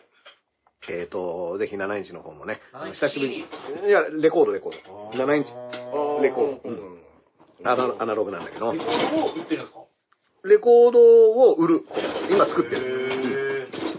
流行ってるんですか今結構、レコード。7インチレコードは結構出す人増えてきてるんだよね。なんか一時期はやレコードが逆に流行ってるうんそうそうそう。もう CD はね、だんだんやっぱみんな作んなくなってきてるから。作ってる工場とかっていうのを。が東洋火星っていうのが横浜にあって、はいそれは日本で唯一、アナログレコード。うんで、基本、海外プレスっていうのも、あの、ヨーロッパとかでやったりとかはできるんだけども、うん。河本ヒロトもレコードで音楽作ってるんですよあ、本当に？なんかレコードの音がいいんだよ。うん CD じゃないんだよ、みたいな。うんアナログだし。あもうじゃあ、ヒロトも聴いてるレコードでね。なんか遠い感じが。ヒロトも聴いているレコードをでを出しますみたいな。もう、どう教え始めたらいよいよ何か分かんない。いよいよ分からないと。うん。うんまあ、それが、えっと、明日、えっと、8時にやります。で、金曜日が、えっと、プチカシマ、えー昼からなんです。はいそれで DJ お仕事のハとね、あと、グッドウィーク、えー、ジブさんちからね。金曜3つやってんだ。金曜日は3つなんですよ。ゴッドウィーク。気づいたらだからレップですよ。レップ。だから、うそうかそうかそう。か。もうね、これが大変なんですけども。で、えーっとですね、その後何があったっけなグッドウィークは一人ですか？グッドウィークはゲストがね、ニトロマイクフォンアンダーグラウンドのデリーさんがねお、ー。えっ、と、レギュラーなんですけど、第4っていうのはあそうで出てもらって、へえっ、ーと、27、28の何金曜ががあった26ですね。うん。次が27土曜ですね。うん、なんだっけ？なんかあるかもしれないですけど、はい。えっ、と、で、まあ、えっ、と、4月の4日、4月の4日、僕、えっ、と、宮台真司さんとの100分で宮台、えっ、と、ロフト、えっ、と、それこそ阿佐ヶ谷ロフトからはい。やります。それで、えー411が、うん。えっ、と、さっきも言ってた余命あと1年だぞっていうね、はい。えっ、と、独演会、ダースエイダー独演会を、えっ、と、秋葉原グッドマンから、あで、これお客さんもね、50名かなあ限定で、ね。うん、あの呼ぶんですけど、まずはね、この50枚が売れるかっていうところがね、最初のハードルとなっておりますから。いやー売れるんじゃないですか。ねえ、お願いしますよこれが、これが目標ですからね。あ、これもあれですよね、緊急事態宣言は開けたけど、うん。